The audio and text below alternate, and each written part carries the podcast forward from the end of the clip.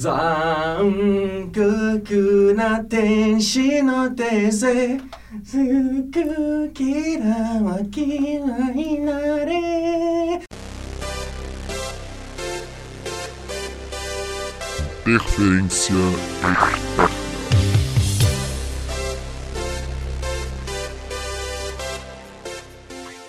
Opa, opa, opa, começamos o programa. E aí, galera, beleza? Sejam bem-vindos para mais um podcast do Interferência Externa. Sou eu, Paulo Vitor, o nerd da turma aqui apresentando o programa mais uma vez ao lado de Gustavo, Fala galera, tudo bem? Mais um podcast aqui com a gente. Sejam muito bem-vindos. Alisson E aí galera, boa noite, bom dia, boa tarde, tudo bom? Vamos para mais um podcast animadaço. E Rafael. Estamos aqui para mais um podcast animado nessa cravado nessa sexta-feira. É, tão animado que já começamos com a abertura de Evangelion aqui, né, cara? Vamos lá. Hoje nós vamos debater alguns temas, uns mais polêmicos que outros. Vamos começar com jogadores que comeram ou estão comendo a bola. Jogadores que carregaram seus times. Jogadores que pegaram todo o elenco, colocaram embaixo do braço e falaram: Esse campeonato é meu.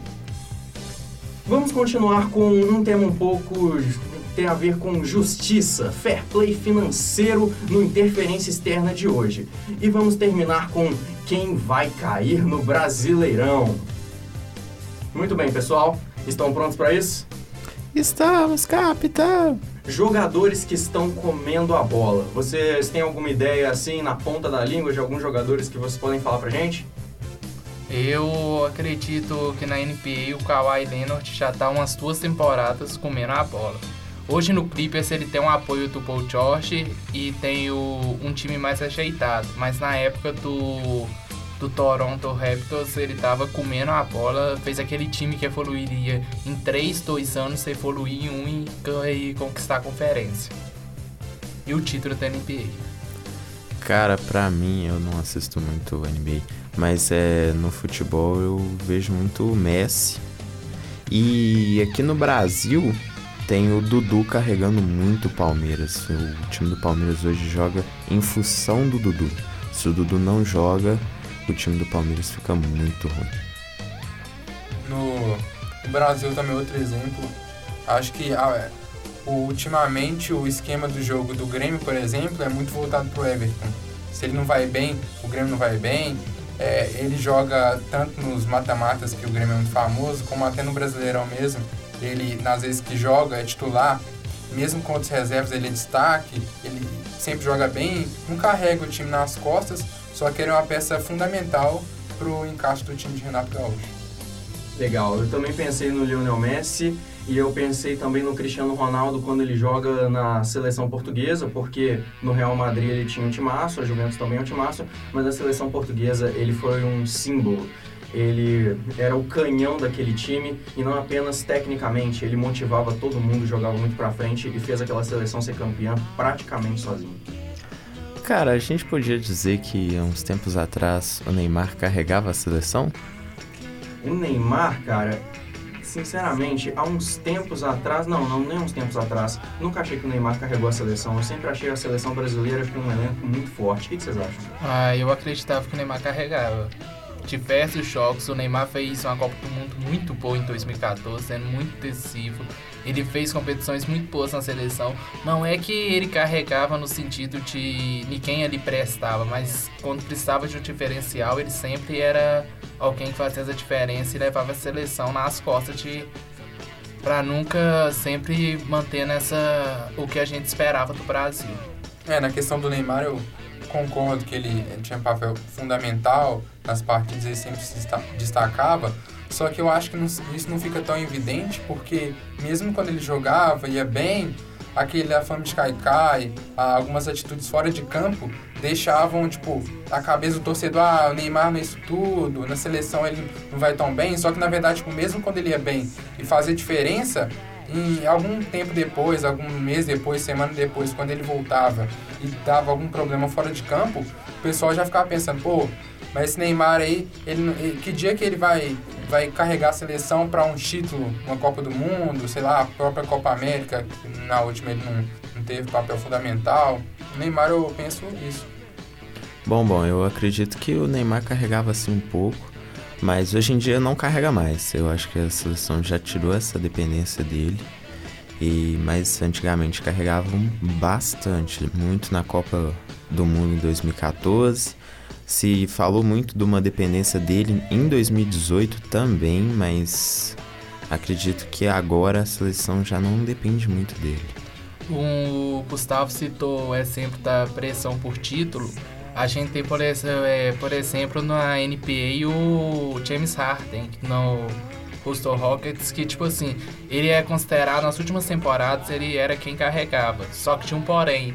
No que ele carregava, ele precisava de muito recurso. E nesse recurso ele chutava muito e nem sempre dava certo e o time saía prejudicado. Então tem essa questão também. Às vezes tá muito recurso para um jogador que tem potencial para carregar, mas nem sempre tá certo e o time fica naquelas.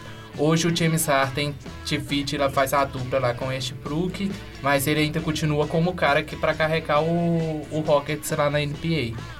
É, esse negócio que o Rafael falou, acho interessante porque se a gente tava falando que o Kawhi carregou o Toronto, a, con- a conquista e tudo, foi fundamental, ele por trás tinha jogadores que ele conseguiu, com sua habilidade, fazer que esses jogadores crescessem, dar um suporte muito grande. O James Harden, claro que tem bons jogadores ao lado, agora o Westbrook, só que ele não conseguiu, tipo, apesar dele carregar o time e muito bem, não tem um jogador, tipo, mediano para ter um, um papel de suporte para numa partida que o Harden não é tão brilhante, é, também decidir. Então, acho que é por isso também que ele não conseguiu é, vencer NBA, além do, da questão do investimento, que em relação a outros times não é, não é tão gigante. Cara, eu tenho um outro questionamento. E na NFL, vocês acham que o Tom Brady carrega a equipe dele?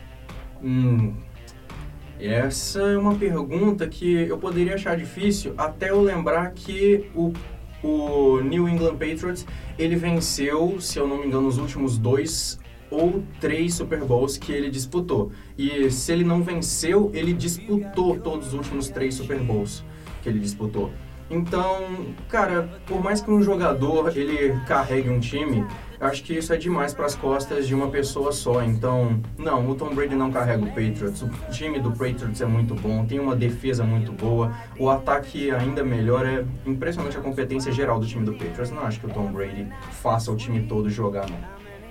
É, eu também, tipo, na NFL, NFL não, na NBA, no futebol, acho que tem mais chance, não mais chance, mas fica em mais evidência, fica mais à mostra se um jogador meio que pode ser considerado que carrega um time.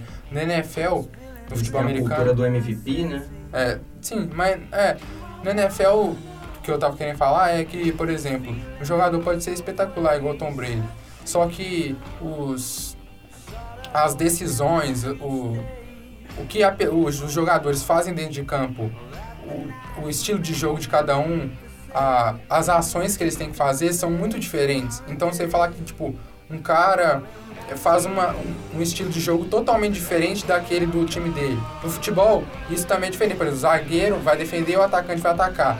Tudo bem. Só que no final das contas, eles todos vão tocar, vão entre si, vão passar, vão tentar cruzar, fazer gol, defender. No futebol americano, não. Os que, o que os jogadores fazem, em- não sei ao todo quantos que tem ao mesmo tempo, você sabe, Paulo, de cabeça?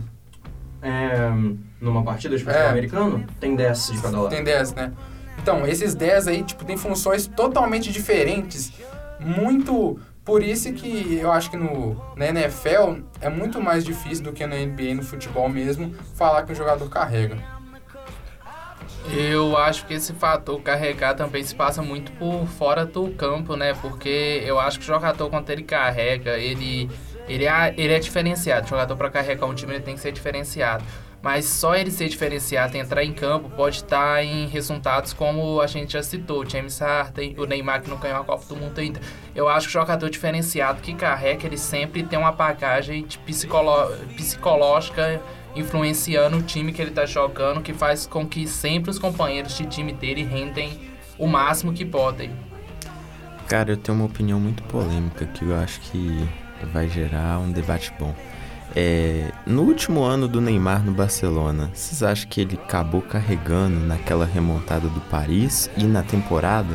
Tipo, porque eu acredito que sim, velho. Na, na remontada contra o Paris Saint-Germain, né, o 6 a 1 eu acredito que ele foi o principal e acabou os méritos indo para o Messi. E na temporada inteira também o Neymar acabou se destacando mais. Na remontada do Paris eu tenho certeza que ele carregou. No resto da temporada eu não acho. Eu acho que ele carregou mais na temporada de 2015, 2016, que foi quando o Messi machucou e ele ficou um bom tempo sendo o protagonista do Barcelona e manteve o time na ponta do campeonato. Aí pode ser. Só que na temporada 2016-2017, que foi quando teve o jogo do Paris, não, sem, sem dúvida não. Ele, foi, ele brilhou naquele jogo, foi bem contra a Juventus, mas não deu muito resultado. Então acho que não. Eu vejo na virada do Paris ele sendo um jogador que carregou, porém a temporada eu também não concordo. Eu acho que, por exemplo, é, a gente ele lida com jogadores com potencial enorme e que tipo é meio difícil a gente falar que ele de fato carregou. Ele pode ter feito jogos bons e até ter tido realmente uma temporada superior aos outros, mas carregar eu não acho que é um termo que encaixa aí, não. Eu acho que o Alisson comentou do jogo contra o Paris Saint-Germain que o Neymar foi muito importante carregou. Eu acho que ele foi muito importante. Não acho que ele carregou, não, porque para um cara carregar num jogo de 6 a 1 se ele tiver feito, sei lá, quatro gols, dá duas assistências. Feito cinco gols, dá uma assistência. O que não foi o que aconteceu. Acho que ele foi importantíssimo. Muito provavelmente sem ele ali, o Barcelona não teria feito a virada remontada. E em contrapartida, no, na temporada inteira, ele foi talvez a sua melhor temporada, o melhor momento que ele teve no Barça. Só que é difícil falar carregar, ainda mais o estilo de jogo do Barcelona. Que se o, Messi tem gente que acha que não carrega, e é um Messi com tantos gols, tantas assistências, porque o estilo de jogo do Barça é muito coletivo, imagina o Neymar, que estava muito bem, só que não conseguia, tipo, é, decidir, sei lá, um campeonato inteiro sozinho. Então por isso que eu acho que não carregou. É, falando em Barcelona, grandes equipes que a gente lembra, aí vai um ator. É, vocês acreditam que jogador carrega mesmo quando o time é muito bom? Por exemplo, o Barcelona do Iniesta, Xavi Messi. É um time muito marcado, só que a gente levou um tempo para começar a mídia geral a dar um valor para todo tudo que compõe aquele time. E cria essa lenta que a ah, fulano carrega, ah, o Cristiano Ronaldo carrega, ah, o Messi carrega. Vocês acreditam que em grandes equipes ainda tem alguém que se destoa tanto a ponto de considerar que carrega o time? Depende muito. Eu acredito que no Real Madrid da, das três Champions, o Cristiano acabou carregando bastante. Fora que, né, o Navas também se distou bem no gol, mas eu acredito que o Cristiano acabou carregando um pouco aquele Real Madrid para as três Champions. Eu ia falar, eu ia desse exemplo mesmo que o Alisson falou, porque a gente pôde perceber mais isso quando o Cristiano Ronaldo saiu do Real Madrid. A gente viu como é que o time distou, os jogadores ficavam dentro de campo olhando, não tava o Cristiano Ronaldo lá, referência, uma máxima referência técnica do time não tava lá, referência também é, psicológica que dava motivação pro time. Então, quando o cara desse saiu, a gente vê a, a, a decadência na temporada seguinte do Real Madrid, a gente viu que realmente ele teve um grande peso. E nesse momento, eu acho que o Cristiano Ronaldo, a gente, o Cristiano Ronaldo, a gente pode falar que ele carregou sim, porque algumas fases ali principalmente nos mata-mata, ele pegava a bola e simplesmente fazia todos os gols. Muitos até é, questionados que ah, de pênalti ou de bola parada de falta, mas chegava lá, ele fazia o gol e no final é isso que importa. Se a gente for olhar, o cara que carrega, na maioria das vezes vai ser justamente esse cara que faz os gols. Permitam-me discordar de vocês. O Real Madrid das três Champions tinha sim o Cristiano Ronaldo como referência. 40, tipo, fizeram uma média depois que ele saiu do Real Madrid e viram que ele fazia 40% dos gols do Real Madrid. Então, sim, ele tinha um papel exorbitante naquele time dos Galácticos. Só que eu ainda acho que isso não é carregar. Justamente porque para ele fazer os gols, a bola tinha que chegar nele. Então, como a bola precisava chegar nele, sem o resto do time, ela não ia chegar e ele não ia fazer os gols que ele marcou. Então, de- dentro dessa lógica, eu não acho que o Cristiano carregava o Real Madrid. Agora tem uma, tem uma coisa que eu queria muito perguntar para vocês. Vocês sabem, isso não é surpresa para ninguém, o Messi ele carrega a seleção argentina por causa que ele é o jogador referência, ele é a liderança do time técnica e recentemente ele até começou a ser a liderança emocional, coisa que ele era questionado nos, nas últimas competições. Mas ele não conseguiu resultados. A primeira pergunta é: para você ser considerado que você carrega um time, você tem que ter vencido por esse time? E a segunda pergunta é: um time ser tão dependente de um jogador, isso não é um tanto quanto preocupante? Eu acredito que no caso do Messi, é importante a gente lembrar 2014, chegaram na final da Copa do Mundo e o Messi contou com o apoio do Di Maria, que jogou muita bola naquela Copa do Mundo. E deixou claro que, tipo assim, o Messi nesse tempo todo, ele precisava de um apoio, ele não precisava de todos vivendo a melhor fase, mas ele precisava de um apoio para ele conseguir chegar ao objetivo. E quando ele teve esse apoio, ele conseguiu ir mais longe. Foi uma final disputadíssima com a Alemanha, onde a Argentina era muito inferior é, taticamente, acho que todo mundo aqui concorda. E ele conseguiu levar é, essa Argentina na final com o apoio do Di Maria. Nas outras campanhas da Argentina, você viu o Messi carregando muito peso. Então eu não considero que é realmente, nesse, é realmente necessário ganhar um título. Não acho que seja necessário. Eu acho que é você tornar uma equipe competitiva a ponto de brigar pelas finais, mesmo não sendo um exemplo de equipe como taticamente, em outros fatores, acho que já é carregar de alguma forma. Vocês estão falando de carregar, do Messi carregar. Paulo, na sua pergunta você falou que o Messi carregava. Você acha que o Messi carrega a seleção argentina ou carregou em algum momento? Eu acho. Mas, tipo, se você for parar pra pensar, tipo, isso é uma contradição, porque se o Cristiano Ronaldo não carregou o Real Madrid porque não tinha ele pegar a bola do meio de campo e ir direto ao gol, ele precisava de passe, precisava de assistência, precisava de alguém municiando ele, não tem, não tem como você falar que ninguém carrega, porque não tem como o Messi pegar a bola no meio de campo e sair no gol. Ou no tiro de meta, tocar pra ele e sair driblando todo mundo e fazer o gol. Mas isso era exatamente o que o São Paulo mandava ele fazer. Não, mas isso ele nunca fez, porque é impossível. Então, tipo, se você for olhar friamente, sem cair em contradição, nessa lógica, não tem como ninguém carregar o time inteiro. Cara, eu acredito que não precisa ganhar títulos para carregar. E eu vou citar até mesmo o exemplo do Messi na seleção. Porque eu me lembro muito bem que em 2017, se eu não me engano, 17 ou 18, quando a Argentina precisou se classificar para a Copa, o Messi foi decisivo no jogo contra O Equador, Equador, com, contra o Equador. O Messi foi muito decisivo, então eu acho que não precisa ganhar título para carregar um clube. Até mesmo temporada passada do Barcelona, óbvio, o Barcelona ganhou um título que foi a BBVA, mas na Champions o Messi carregou o Barcelona na Champions e acabou não ganhando, sofrendo aquela remontada dentro de Enfield. Até porque esse foi o único jogo da Champions que o Messi não apareceu no jogo. Né? Pois é. Bom, discutimos isso. A segunda pergunta foi se vocês acham sim, que se é bom, se é. as- não acho que vocês vão achar que é bom, mas se é aceitável que um time dependa tanto de um jogador só. Caramba, não é aceitável. Não é aceitável mesmo.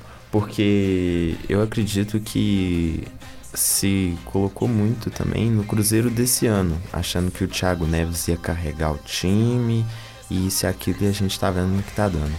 Não é aceitável um cara só carregar. Eu acho que tem que ter um coletivo muito bom pra, o, pra estrela acabar brilhando. Eu acho que depende muito do, do que você vai construir. Você contratou uma estrela pro seu plantel. O que, que você vai fazer em volta? Você vai contratar outro jogador considerado muito bom e deixar o resto do time meia boca?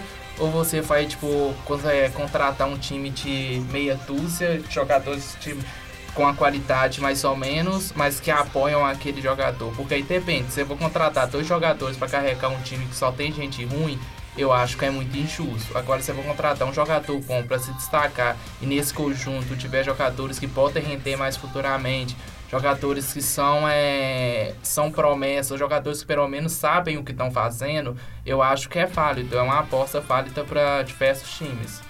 É, a gente tá falando muito de cara que é contratado, a de ouro, já chega no time com a pretensão, então já tava tendo no time mesmo e, mesmo e espera-se muito dele. Mas eu acho que essa questão de carregar, talvez não seja nem essa palavra certa, mas ter muita importância, ser decisivo, varia muito, porque em alguns momentos, sim, é, o jogador, o time, aliás, não, não faz uma escolha tão correta, investindo só em um jogador e colocando todo o peso nele. Então, esse jogador, em teoria, que carregaria, o que vai carregar, não, é um, algo tão planejado, ou planejamento tão, é, mais correto. Mas se você for olhar, por exemplo, um time que tem todo um time meia boca, aí consegue um cara da base do nada surgir, e o cara da base surge e começa muito bem, fazer gol. Esse é um jeito de carregar que eu acho positivo, na verdade, porque você não esperava de ninguém, o cara vai lá, assume e é decisivo, ninguém conhecia ele, começa a fazer gol. Eu tava até pensando aqui comigo, por exemplo, naquele título do Leicester. O, tava falando, ah, o Vard, eu tava pensando comigo mesmo. Ah, será que o Vard carregou? Mas você vai olhar. Não, tinha um canteiro no meio, tinha uma Reis que jogava muito, na zaga tinha um Morgan, é, os laterais também eram muito bons. O, Bright, o, o Brighton, o Drinkwater. Então, se for ver, é impossível um cara carregar realmente um time. Ele pode ser muito importante, só carregar não é, não é, não é a palavra tão correta. Então, se você for ver, em alguns momentos, esse cara que em teoria carrega é fundamental e pode levar o, o time a uma conquista. Mas em outros momentos, esse cara vai, vai na verdade, ter todo o peso sobre ele e se ele não conseguir é, arcar com isso mentalmente e até tecnicamente, o time é, tende até a afundar mesmo. Um exemplo semelhante ao do Gustavo é o Cruzeiro 2003, com Alex, que é o grande nome, mas aquele time tinha jogadores muito bons. Tinha um David que fazia continuidade, já tinha força passagem pelo Corinthians, pelo Santos. Então é isso que o Gustavo falou. Às vezes a gente coloca esse peso de carregar, mas não é carregar em si, era somente o jogador que teve um destaque a mais. Foi muito importante para a conquista, mas teve todo um grupo por trás que contribuiu para isso. É, pois é, gente, essa questão de carregar é meio complicada e é bastante injusto para quem está na, posi na posição de malinha, né? Vamos vou chamar de malinha. Bom, e falando em injusto, as condições são as condições monetárias no futebol. Elas são justas? Você aí, você que está me ouvindo, é você, tô falando com você. Você que é médico, te pagam para salvar vidas. Você que é advogado, te pagam para defender a dignidade de uma pessoa diante da justiça.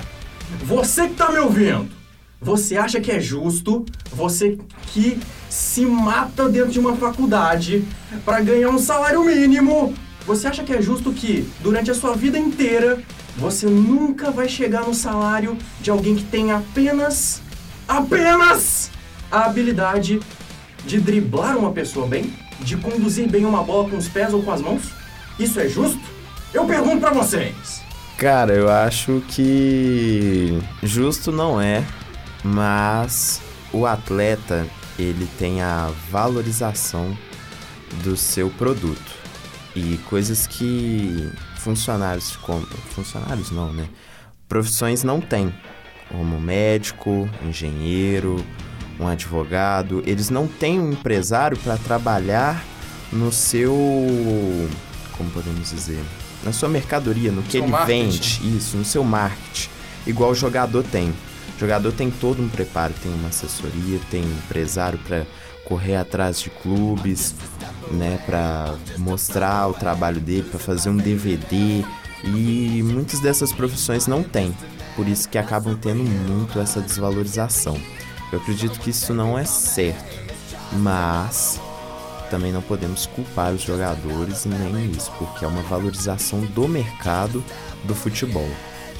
Eu acredito no que o Alisson falou, é, o mercado de futebol qualquer outro esporte tira muito dinheiro, muito, muito. Então os patrocínios, então logicamente a renda tende a ser maior. Por exemplo, a gente nem precisa ir tão distante é, a gente pode pegar a profissão de jornalista mesmo. Talvez muitos aqui não concordem com o que é recebido, por exemplo. É, eu, por exemplo, não concordo com o que o jogador de futebol recebe, por exemplo. Mas o mercado dele lucra muito, lucra muito, muito, muito, por isso que ele recebe. É por uma questão de lucro mesmo. É, tudo bem. É, essa questão de justiça é muito complexa, porque tem gente que vai achar que nada é justo na verdade, que esse futebol é só um espelho dessa sociedade que não é nada justa. Se você for olhar, por eu já vi a pesquisa, se eu não me engano, se você for olhar a média de todos os jogadores de futebol, o salário seria um salário mínimo e meio, se eu não me engano. E a média do salário do médico com certeza superior a isso. Então a gente está nessa discussão aqui, mas é, a pequena porcentagem dos jogadores que ganha é, salários exorbitantes, assim. Então se, acho que a questão é essa, a discrepância em, na própria profissão de jogador, quem um, alguns ganham milhões, bilhões até, e outros ganham, é, a maioria sobrevive, sobrevive com salários mínimos, no Brasil, por exemplo, e até outros países. Então essa questão acho que fica voltada mais nisso mesmo porque o futebol gera muito dinheiro, de fato. É muito marketing, as empresas investem em milhões. Acho que mesmo se, um, se o médico tivesse um assessor de imprensa por trás dele, não ia fazer diferença, porque não tem aquela mídia. Todo mundo quer ver o, o ídolo, o espetáculo, aquele negócio sensacional que o esporte propicia, como espetáculo, como show mesmo. Mas a gente olhar nessa questão de salário, na verdade são a pequena parcela que ganha isso, é, esse valor exorbitante. Que de fato, se a gente for pensar friamente, é claro que é injusto, só que é algo que infelizmente é normal. O Gustavo falou pontos muito interessantes. A gente tem, por exemplo, na série, série C, por exemplo, jogadores que é, mal têm o dinheiro para ir treinar, é, situações é, situações ruins, ruins mesmo. A gente tem todo esporte, por exemplo. A gente tem que colocar, por exemplo, um atleta, ele não é. Ele nunca tem certeza que ele realmente vai se tornar aquilo. Você começa a se preparar para praticar um esporte profissionalmente muito cedo. E às vezes você chega, tipo, você chega na, aos 19, 18 anos, quando começa uma carreira, e você não conseguiu, e aí você perdeu tudo aquilo. A gente pode olhar por esse olhar também de ser meio algo recompensador, porque ser atleta é difícil, é complicado, é, exige uma cobrança muito grande e com, enquanto você não está sendo, enquanto você ainda não chegou no profissional, você passa por vários perrengues, que isso ninguém percebe, por exemplo. Você fala você no ponto da cobrança. Sim, os atletas são cobrados. É, esse é o outro lado da profissão. Eles têm que treinar todo dia, é a vida deles, eles têm que entregar resultado, eles têm direitos de imagem que pesa pro outro lado também. Por um lado eles ganham dinheiro, por outro lado, se você faz besteira, você fez besteira em rede internacional. Então tem essa parte. Mas a pressão de quem é maior? A pressão do jogador que precisa acertar o último pênalti do campeonato, porque senão o time dele vai ser rebaixado para a Série B, né, Thiago Neves? Ou então precisa ganhar o, ganhar o campeonato pro clube dele, tá na final, é o último momento, tem um pênalti pro seu time e você pode dar o título pro seu time. É, tem a pressão. Ou então você pode ser um neurocirurgião e você tem que abrir a cabeça de uma pessoa para tirar uma bala de lá de dentro. E aí, qual que é a pressão, Nayo? Difícil de responder, né? Cara, óbvio que a pressão do cirurgião é maior. Mas a cobrança do, do jogador também é maior. Porque não fica uma nação, vamos colocar assim, inteira em cima desse cara, caindo em cima da família, caindo em cima do, da imagem dele, né? Óbvio que o cirurgião, se ele errar alguma coisa, ele mata a pessoa, né? Mas é riscos de profissões. Fora que eu acredito, como o Alice falou, profissões e profissões. É muito interessante a gente fala, é, perceber que, tipo assim, a gente tá falando de profissões em geral, com o esporte, mas se a gente tira esse lado da medicina que cuida de vida, de trata de vida, a gente vai ter, tipo, pressões muito semelhantes, tanto no direito, tanto em outras profissões. É, quando você compara o fato de cirurgião a levar alguém à morte, então você tá, tipo, levando o caso mais extremo de um profissional. E aí eu acho que é meio injusto comparar, porque querendo ou não, é, é o fator, o maior fator, assim, principal é a sobrevivência de alguém. Então, eu acho que vai estar abaixo de qualquer outra coisa a sobrevivência de alguém. Então, eu acho que não cabe a comparação, mas já comparou, é claro que o, o cirurgião vai ter uma pressão muito maior. É, eu acho que eu tenho um pensamento um pouco diferente. Porque se a gente for olhar, por exemplo, a pressão, o que, que seria pressão? Seria tudo que está nas costas dele? Claro que a vida é muito mais importante que, que um jogo, se você for colocar na balança. Mas dependendo de como o profissional lidar com aquilo, aquela pressão que poderia ser algo gigante, não fica algo tão gigante se o profissional estiver preparado. Um jogador, por exemplo, é, tem ah, extremos totalmente, porque ele pode estar em um momento na glória e outro pouco tempo depois no lá embaixo, na, na pior situação possível.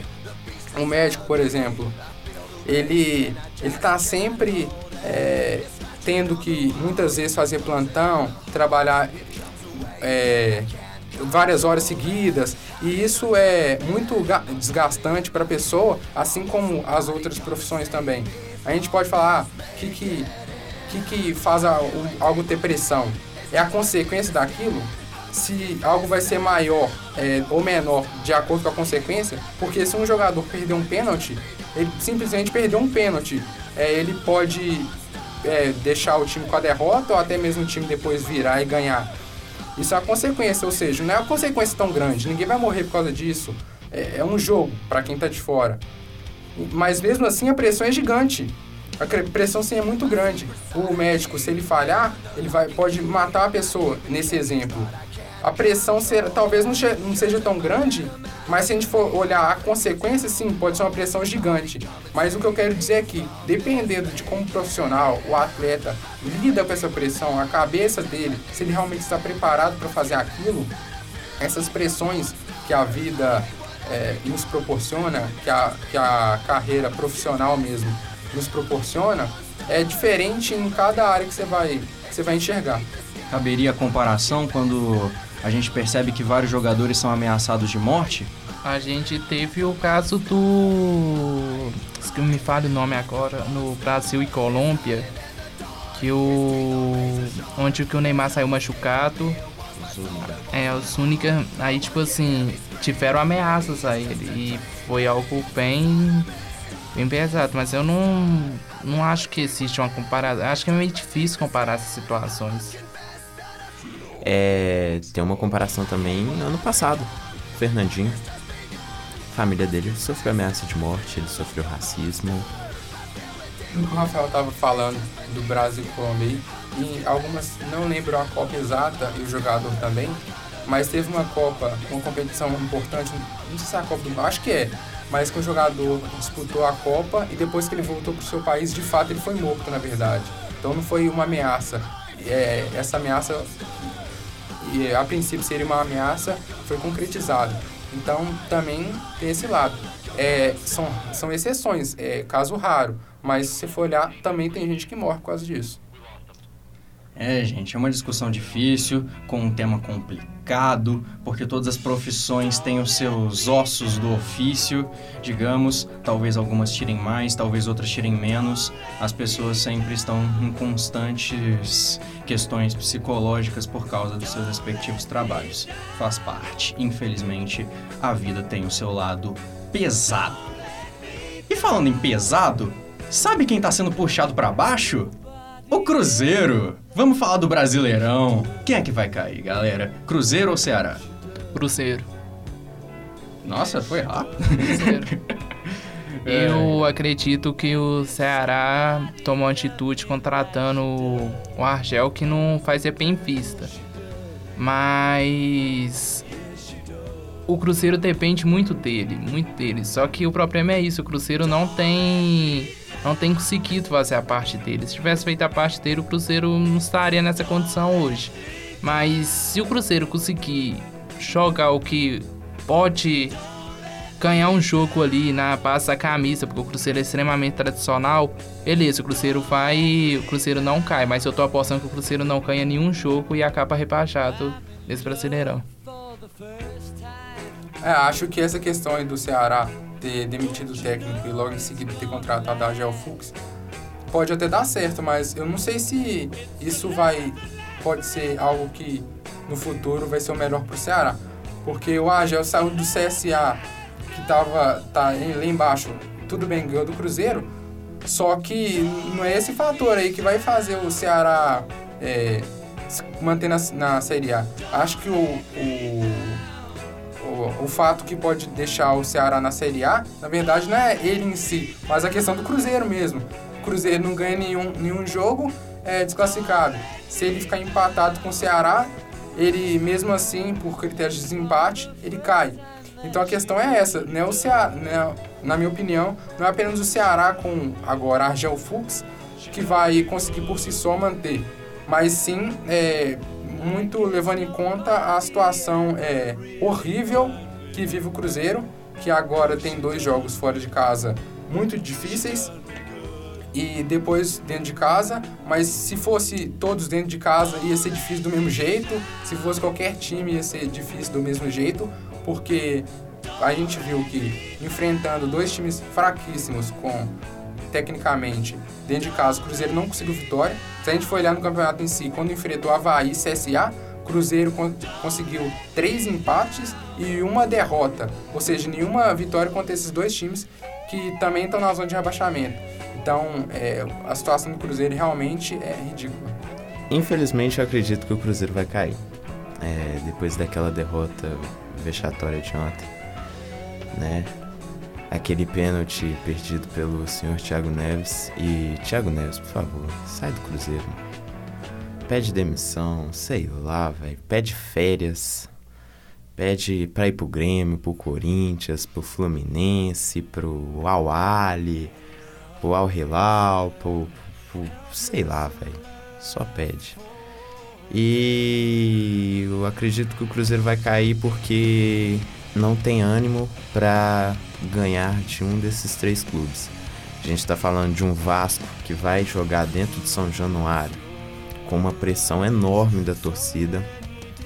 A gente está falando do Grêmio que vai entrar com tudo para rebaixar o Cruzeiro e a gente está falando principalmente de um Palmeiras dentro do Mineirão com o Mano Menezes guardando rancor de certos jogadores, né Thiago Neves, né Dedé, né Robinho, né Fred.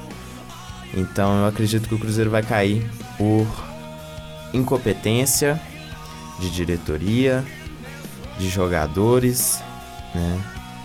E com essa contratação do Adilson hoje, é, não sei se foi acertada, não sei se foi o melhor.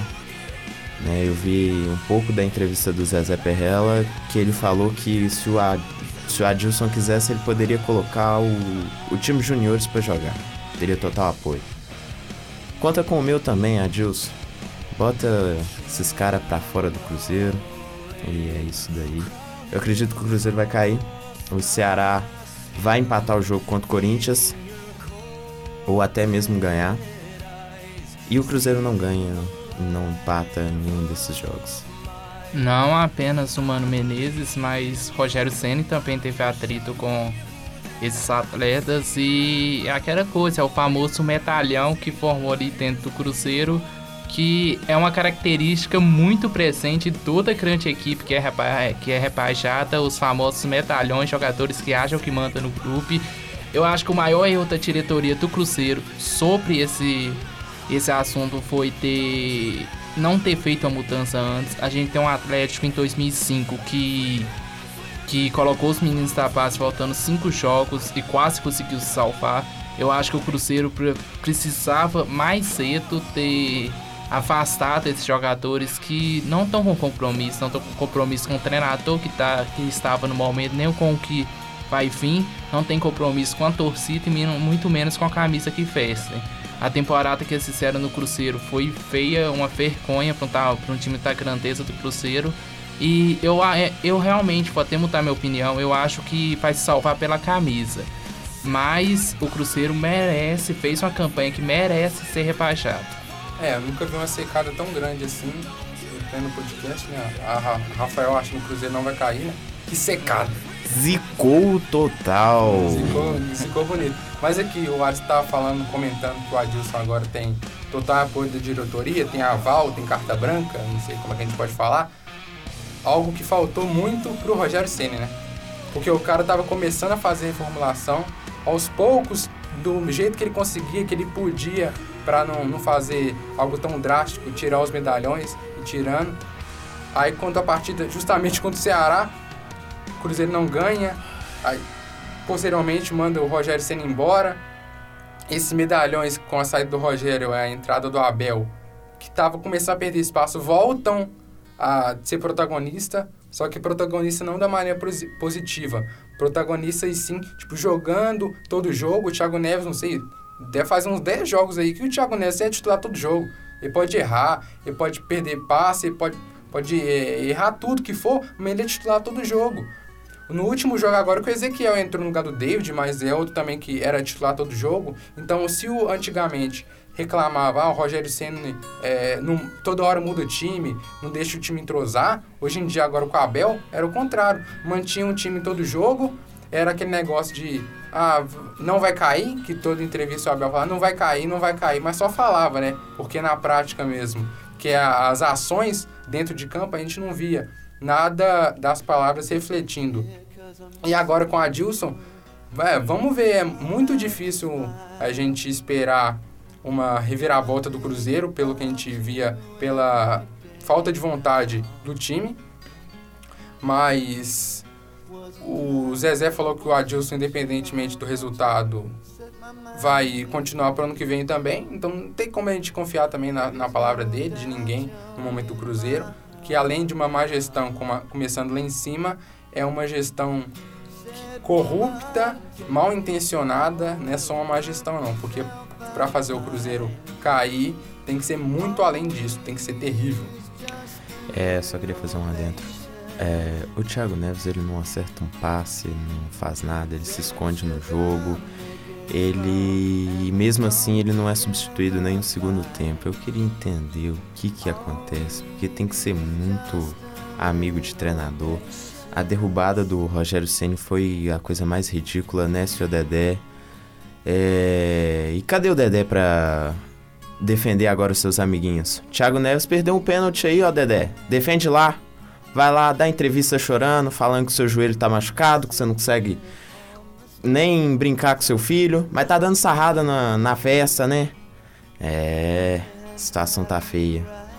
Eu acho que o Cruzeiro vai cair porque esses mesmos jogadores incompetentes não estão fazendo por merecer, não estão honrando a camisa. Sendo bem sincero, vamos pegar um acerto da diretoria do Cruzeiro. Contratou Rogério Ceni, tirou do Fortaleza, onde ele fazia um bom trabalho, um acerto. Só que olha o erro que fez em sequência. Eles temitem o Rogério Ceni por conta de metalhões do elenco. E depois contrata um técnico que eu tenho certeza que foi escolhido pelos metalhões para estar vindo pro Cruzeiro. Talvez esse seja o principal, o maior erro crucial aí desse Cruzeiro. Tipo, no meio da temporada, quando já lutava contra o rebaixamento, quando já era essa realidade. Talvez esse foi o maior erro desse Cruzeiro, porque ele tra- o Cruzeiro trouxe um tudo que o Thiago Neves e companhia queria, o Abel Braga ia manter ele titular, é, vivência do Fluminense, e aí foi isso que aconteceu. Eu acho que a contratação do Atilson Batista, eu acho acertada, não no momento, claro, mas eu acho acertada pelo fato que ele tem uma identificação com o Cruzeiro. Mas precisava ser mais cedo, talvez antes do Abel Braga. O Abel Braga não deveria nem ter passado, nem ter passado pelo Cruzeiro. Mas é isso, agora o Cruzeiro fica a maré aí pra ver o que que vai acontecer. Cara, se o Cruzeiro passar, eu dou uma voadora no Luiz, lembrando a voadora na placa, hein? Fica ligado, Luiz. Fica ligado, Luiz. Pois é, estamos aqui diante de um Cruzeiro que perdeu o campeonato para si mesmo e além de tudo isso ainda tentou salvar no que salvou nas temporadas passadas que foi o mata-mata. Um Cruzeiro muito prejudicado pelo próprio Mano Menezes, que depois se demonstrou completamente desinteressado, foi pro Palmeiras, está disputando a vice-liderança. Jogadores que também não estão nem aí é, tá muito complicado. Provavelmente o Cruzeiro vai cair. E eu só não quero que o Cruzeiro caia por um único motivo, que é o fato de que se o Cruzeiro cair, provavelmente ele falhe. Provavelmente o Cruzeiro fale, tá com muita dívida, tá com muito jogador atrasado, muito salário atrasado, direito de imagem. O Cruzeiro provavelmente vai falir se ele cair pra Série B e vai ser muito trágico pro futebol brasileiro perder um time tão tradicional. Esse é o único motivo do porquê eu não tô torcendo muito pro Cruzeiro cair, porque merece cair. Eu quero um time todo renovado do Cruzeiro na Série A do ano que vem, simplesmente pelo fato de que, se for para a Série B, provavelmente o Cruzeiro quebra. E eu só queria deixar um adendo aqui que eu vou bater palmas pro Rogério Ceni porque o plano dele foi espetacular. O cara saiu do Fortaleza com certeza, é óbvio, eles estão rindo de mim, isso é óbvio. É teoria da conspiração, isso é isso mesmo? É teoria da conspiração! O cara saiu do Fortaleza, já tava tudo acertado com o Zé Ricardo, cara. Tava, ela tá lógico. Foi um amigo do Lógico. Rogério que te contou, né, Paulo? Com certeza, mano. É lógico. É lógico. O plano era esse. Vai pro Cruzeiro, rebaixa o Cruzeiro, volta pra cá e tamo salvo do rebaixamento, cara. Genial. Muito bem, Rogério Senna. Muito bem. Nossa, o que o Rogério Senna deve estar recebendo do Fortaleza pela incrível atuação que ele fez, cara. Tem técnico melhor no Brasil? Acho que não Nossa, tem, hein? Não, não, mano. é Quem é Jorge Jesus perto de Rogério Ceni? Não tem dessa de ganhar no futebol, não. Ganha é dentro da diretoria, ganha na corrupção. Aqui é Brasil, cara. Literalmente se infiltrou no time adversário, hein? É Literalmente, cara. Entrou dentro da cabeça do Cruzeiro, com certeza. Mas- Bom, pessoal. O Não, Gustavo quer falar Só ia falar que isso, isso é o futebol mesmo, é planejamento, né? Planeja... É esquema O tático. nome do futebol é planejamento e tática. É, é um nó tático. É tudo planejado. Uma inovação aí do Rogério Ceni. Vamos ver se nos anos seguintes do futebol brasileiro a gente vai ver novamente. É rir pra não chorar. Bom, pessoal, nós vamos ficar por aqui. Quero agradecer os nossos convidados. Falou, galera. Valeu, Paulo, pelo convite. É nós. Muito obrigado para quem ouviu até aqui. É... Boa sorte pro time aqui dos meus queridos amigos. E vamos lá, é. Contamos com vocês no próximo podcast do Interferência Externa. Qual é, Luiz? Já sabe que se o Cruzeiro não cair, é voadora no você, viu? Muito obrigado, galera, por acompanhar a gente nesse podcast. Agradeço também aos meus amigos aqui no estúdio, aos ouvintes também. E continuem nos acompanhando.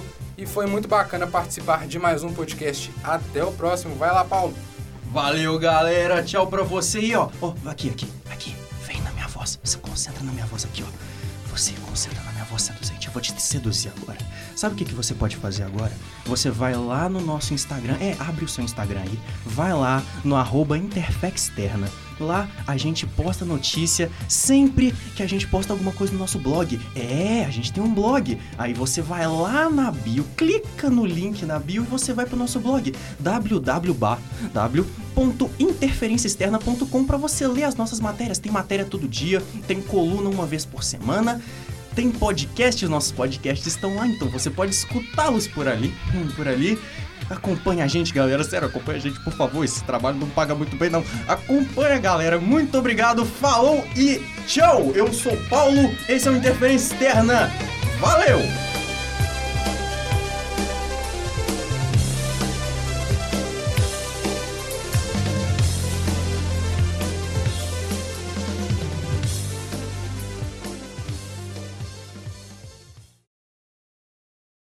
Produção é do Lab SG, onde você vem aprender